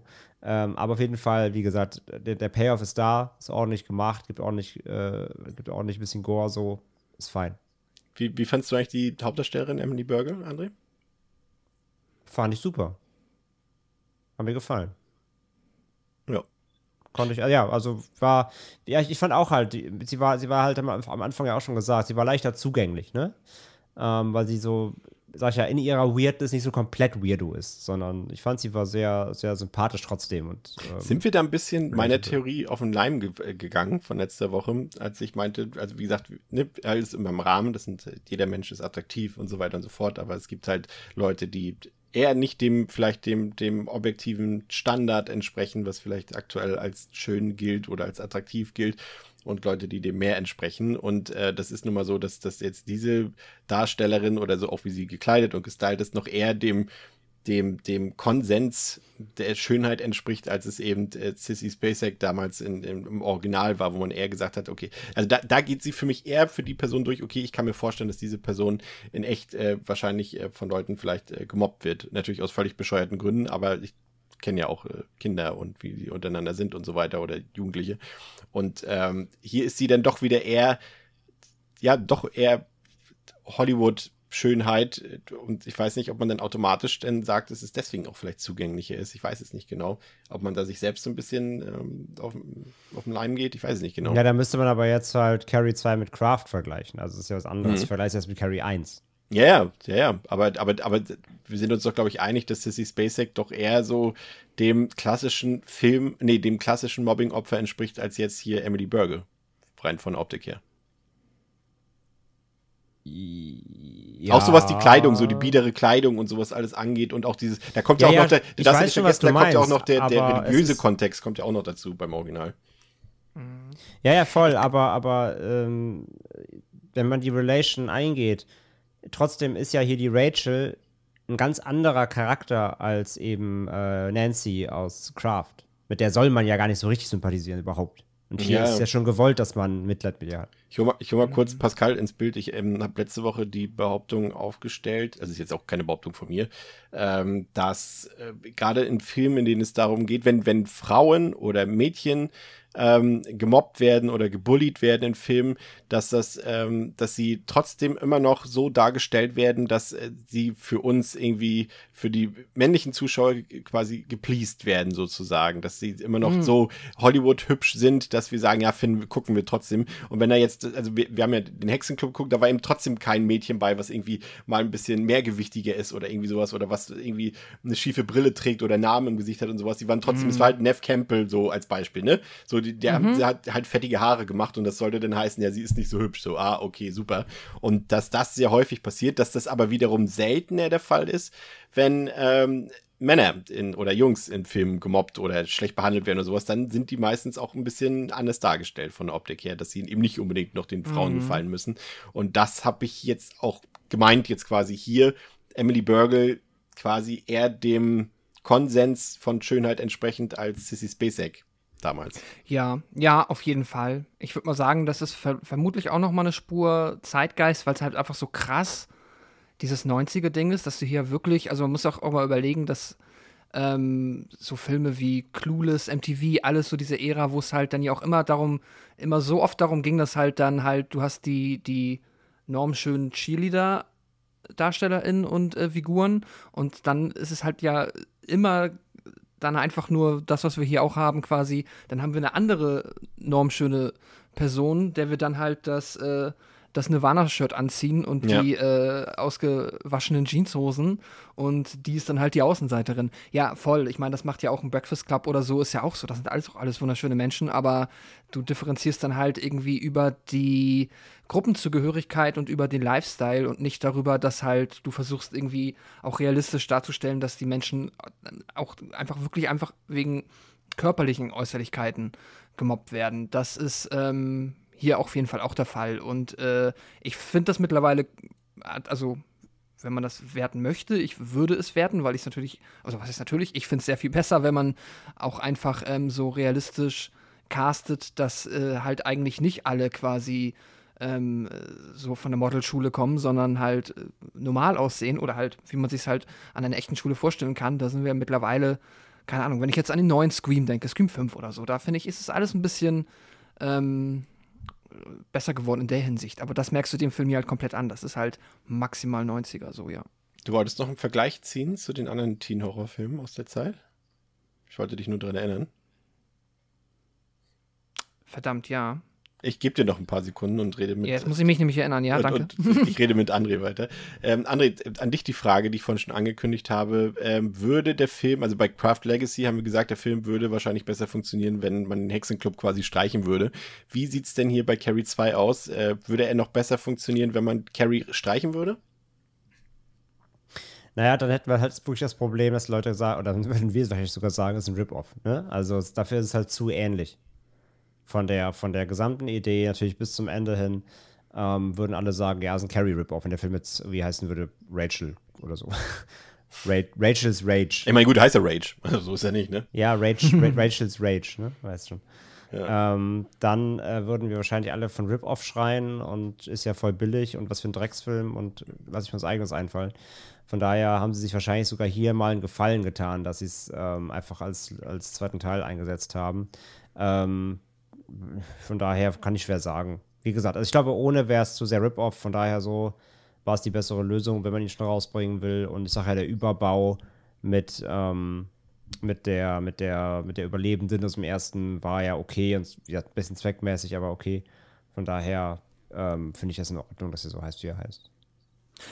Jetzt ist mir auch mal ein Vergleich wieder eingefallen, ähm, weil ich halt finde, dass der Film, was ihm bestimmt auch nicht gut getan hat, neben jetzt all den politischen Umständen, halt einfach die Tatsache ist, dass er halt weder in dem Trend davor noch in dem Trend äh, danach mitgeschwommen ist. Also weniger, also quasi, er ist weder in so einem Meta-Teenager-Horrorfilm-Szenario anzusiedeln, wie es dann halt Scream und äh, I Know What You Did Last Summer waren, weil er halt dann halt wirklich Carrie ist. So von der Geschichte ist es halt Carrie und das ist dann auch einer meiner Kritikpunkte, dass er halt dann auch für ein Sequel nicht genug anders macht, als es dann halt wirklich das äh, Original gemacht hat.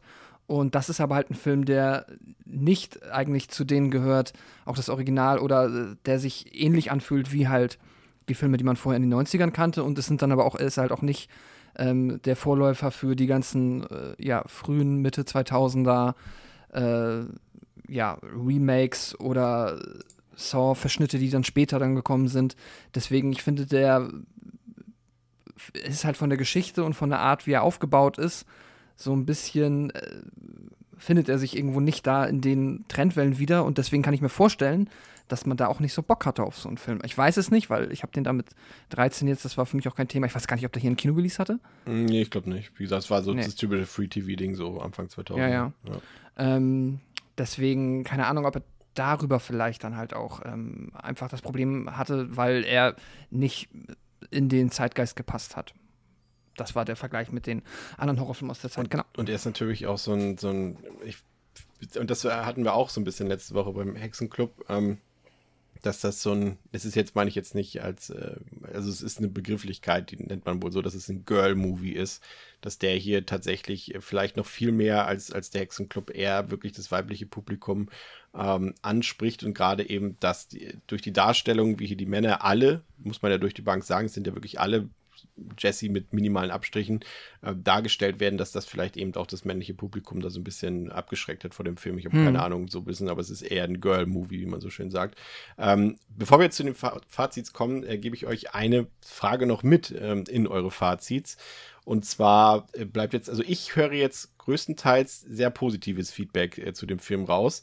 Ähm, könnt ihr natürlich noch in euren, in euren Zusammenfassungen nochmal widerlegen. Ähm, aber also höre ich es erstmal raus stelle ich trotzdem die Frage, warum kommt der Film so schlecht bei den Leuten größtenteils an? Ich meine, wir haben es vorhin gesagt, man kann die Reviews lesen. Die, meisten Leute sagen, auch als ich angekündigt habe auf Twitter oder so, wir sprechen den Film, da kann man schon, oh Gott, was der, der Film ist scheiße und bloß nicht angucken und so weiter. Und wie gesagt, Letterbox 2,3, IMDb, IMDb 4,7. Ähm, ja, gebe ich euch schon mal mit. Ich persönlich finde, dass es ein echt unterschätzter Teenie-Horrorfilm ist. Auch, wie gesagt, von mir äh, damals sehr unterschätzt. Ich fand den damals auch ziemlich schlecht, aber dem kann ich irgendwie nicht mehr so ganz folgen, was ich damals äh, gedacht habe von dem Film. Also vor allem, weil jetzt auch die Themen, glaube ich, einfach für, für mich präsenter, äh, realistischer und einfach, ja, wie gesagt, einfach ich war noch nicht in dem Alter, in dem mich solche Themen interessiert haben, weil, mal ganz ehrlich, heute ist die, sind, ist, sind, ist man, glaube ich, auch früher in dem Alter, in dem solche Themen relevant sind. Damals hat man das einfach nicht so gecheckt. Ähm, und, und das ist halt ein Film, der viele feministische Themen natürlich aufwirft, der auch, wie gesagt, ein Arschtritt ist an, an die, die Macho-Gesellschaft, an die toxische Maskulinität, an die Pickup-Boys, Pick-Me-Girls, auch was ich letzte Woche schon gesagt habe. Ähm, und, und das macht er wirklich sehr, sehr gut. Er hat eine tolle Hauptfigur, äh, die auch von einer tollen Darstellerin gespielt wird, wirklich sehr, sehr gut gut, muss ich sagen. Ähm, die Verbindung zu, zu The Palmer's Carrie ist, ja, André hat es eigentlich ganz gut formuliert. Also sie, sie, sie passt irgendwie schon zu dem Film, anders als jetzt vielleicht bei Craft Legacy, weil das irgendwie auch das Drehbuch so ein bisschen rettet, mehr oder weniger, weil man eben dann sagen würde, ja, das ist nur ein Abklatsch und so macht man halt den Weg. Und er zerstört ja auch nichts daran. Ne? Also das haben schon Filme ganz anders gemacht und das macht ja offenbar auch im Kontext zu Kings Vorlage irgendwie Sinn. Ähm, dann die, die, die 90s MTV-Optik ist auch so lala. Da sind ein paar schöne Bilder dabei, gerade im Finale, wenn das Bett losgeht. Und vorher ist es routiniert, aber auch ein paar Fehlentscheidungen sind da durchaus bei. Aber ansonsten funktioniert der Film für mich erstaunlich gut. Er ist sehr sensibel, er lässt mitfühlen mit der Hauptfigur, haut im Schlussakt so richtig auf die Kacke mit einer unerwarteten Splatter-Orgie, mit sehr kreativen Kills. Also da sind einige bei, die gehören zu meinen echten, absoluten Lieblings-Horrorfilm-Kills. Ähm, und was man, ich, ich würde verstehen, wenn manche Leute sagen, es fehlen bis zum Schluss irgendwelche Highlight-Szenen. Das verstehe ich. Also es gibt so vielleicht jetzt keine erinnerungswürdigen Szenen vorher, die man irgendwie aus dem Kontext rausreißen könnte und sagen könnte, hast du die krasse Szene gesehen oder sowas. Das ist eher weniger der Fall.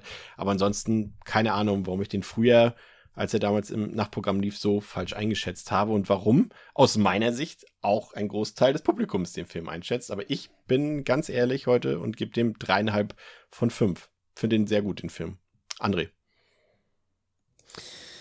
Ja, wie gesagt, ich war ja ein Debütant und habe ja das wirklich das Grauenhafteste erwartet. Wir gucken jetzt hier wieder so eine, so eine Abklatsch-Trash-Taucherperle aus der Unterwelt, die irgendwo mal ausgegraben wurde, weil die Lizenz irgendwie abgelaufen ist, nicht jemand billig kaufen konnte oder so. Ähm, und so war es ja zum Glück dann doch nicht. Also der hat schon durchschnittliche Qualitäten, so wie gesagt, war halt extrem 90s, aber auf die doch charmante Art, sag ich mal, ähm, fand halt die ganze, ja, diesen ganzen Überbau eben, dass es eigentlich eben um diese ganze Bro-Culture und so geht und mehr dieser, dieser harte Druck, der dann da auf so Kleinstadtleben lastet und dass eben Rachel hier ähm, ja, unter diesem, unter diesem, unter diesem, äh, unter diesem, unter dieser Culture eben leidet, so wie viele andere Frauen eben aus dem Umfeld und der Schule, wobei jetzt ja quasi nicht so viele eingegangen wird. Der Hauptaugenmerk liegt natürlich auf, auf ihr. Ähm, auch mit dem, mit dem Suizid dann eben da in den ersten Minuten. Das war irgendwie schon ein tougher Einstieg. Wie gesagt, hat schon eine beschwerliche Atmosphäre allgemein der Film. Und ähm, war da auf jeden Fall doch ganz solide dabei. Die Hauptdarstellerin fand ich auch sympathisch, hat sie gut gemacht. Ähm, ich muss aber sagen, tatsächlich, dass der Film vor allem im Mittelteil teils sehr langweilig wurde. Also es passiert halt wirklich nicht viel bis zum Finale, was halt wirklich jetzt irgendwie mal Bewegung angeht. Klar, es gibt immer wieder unangenehme Situationen, es gibt immer wieder so Drangsalierungen, kleine aber mir hat so ein bisschen mehr gefehlt irgendwie. Ich, äh, es war wirklich sehr, sehr rudimentär zeitweise. Ähm, ist wenig vorangekommen, ging dann halt viel um Rachel und eben den, äh, wie hieß er? Ich vergesse mal den Namen von dem, von ihrem. Jesse? Nicht Lover, ja, genau, äh, von Jesse. Äh, das, das Spiel das stimmt beiden irgendwie, es war, ja, weiß ich halt nicht. Also, es war halt ein bisschen dröge, ähm, weil worauf es hinausläuft, war ja quasi klar so dachte ich mir halt zumindest. Ähm, und von daher, wir haben so ein bisschen dann, ja, weitere Highlights gefehlt, so letzten Endes. Also der Film dümpelt halt nett vor sich her, aber klar zielt er halt aufs Finale ab, so. Das merkt man halt schon, dass er darauf halt klar zusteuert und da dann einmal aus allen Kanonen irgendwie feuern will ähm, und dann halt durch. Aber davor, so, sag ja, ab der Hälfte, so dr letzte Drittel vom Finale, fand ich ihn ein bisschen mau, muss ich halt insgesamt sagen. Mhm. So. Aber ähm, nichtsdestotrotz, wie gesagt, deutlich besser natürlich als erwartet. Absolut über dem erwarteten Schnitt. Und würde trotzdem sagen, den kann man mal gucken. Gerade wenn man auch eben, ja, 90s-Kino-Fan ist, sage ich mal. Und da auch eben diesen ganzen Charme und den, den, die Tonalität der Zeit nochmal so gerne mitnimmt. Da ist er zwar spät dran mit 99, kurz vor der Wende, aber ähm, aber versprüht eben noch genau die ganzen Vibes, plus eben die ganzen Nebendarsteller, die wir halt benannt haben, Nebendarstellerinnen, ähm, die man eben als der Zeit alle nicht als Star, aber immer wieder mal irgendwo gesehen hat. Man sagt bei jedem zweiten Gesicht, ah Moment, den kenne ich, den ja. kenne ich, die kenne ich, die kenne ich, den kenne ich. Bei kaum einem ähm, Film so sehr wie hier, ne? Ja, ja, das, das, Ist schon, das ist schon krass, wie viele. Das war irgendwie schon irgendwie ganz, alles ganz, ganz, ganz nice so. Und wie gesagt, der Überbau mit der Connection zum ersten Teil, wie gesagt, ist zweckmäßig, aber funktioniert irgendwo, ist in Ordnung, wie gesagt. Also der Film hier würde, glaube ich, nicht so gut funktionieren, wenn er einfach anders heißen würde, weil, wie gesagt, dann wäre es zu, zu sehr abgerippt so. Ähm, von daher, ähm, lange Rede, kurzer Sinn, ich bin bei zweieinhalb von ähm, fünf. Pascal. Ja, ähm, grundsätzlich war ich auch sehr positiv angetan tatsächlich dann, weil ich auch eher wie André erwartet hätte, dass äh, das eine ja, anstrengende Unternehmung wird, die mich im schlimmsten Fall unspektakulär langweilt. Da ist ja so American Psycho 2 immer noch bisschen rausgenommen, weil wenn es in die Richtung geht, dann wird es dann ja schon wieder ein Trashfest der Unterhaltung. Aber hier habe ich dann tatsächlich eher Qualität dann gefunden, wo ich sie nicht erwartet hätte. Und das hat mich gefreut.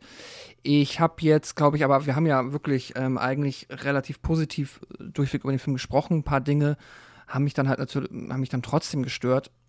Zum Beispiel eben das, was ich eben auch schon mal kurz angesprochen hatte, dass, wenn man halt das Original kennt und dann jetzt hier ein Sequel erwartet, äh, dann tatsächlich aber merkt, dass halt die eigentliche Idee dann doch eher der eines Remakes oder eines Requels, wenn man so möchte, gleicht und dann auch äh, alles, was später quasi zum Finale hinführt, sehr vorhersehbar ist, wie das Finale halt auch selber. Also natürlich kann man sagen, dass Carrie so sehr durch eben dieses Finale und von den, von den falschen Freunden quasi reingelegt werden, dass das so ein essentieller Teil des ersten Films ist, mehr als die telekinetischen Fähigkeiten wahrscheinlich, dass man das jetzt irgendwo im zweiten auch unterbringen muss.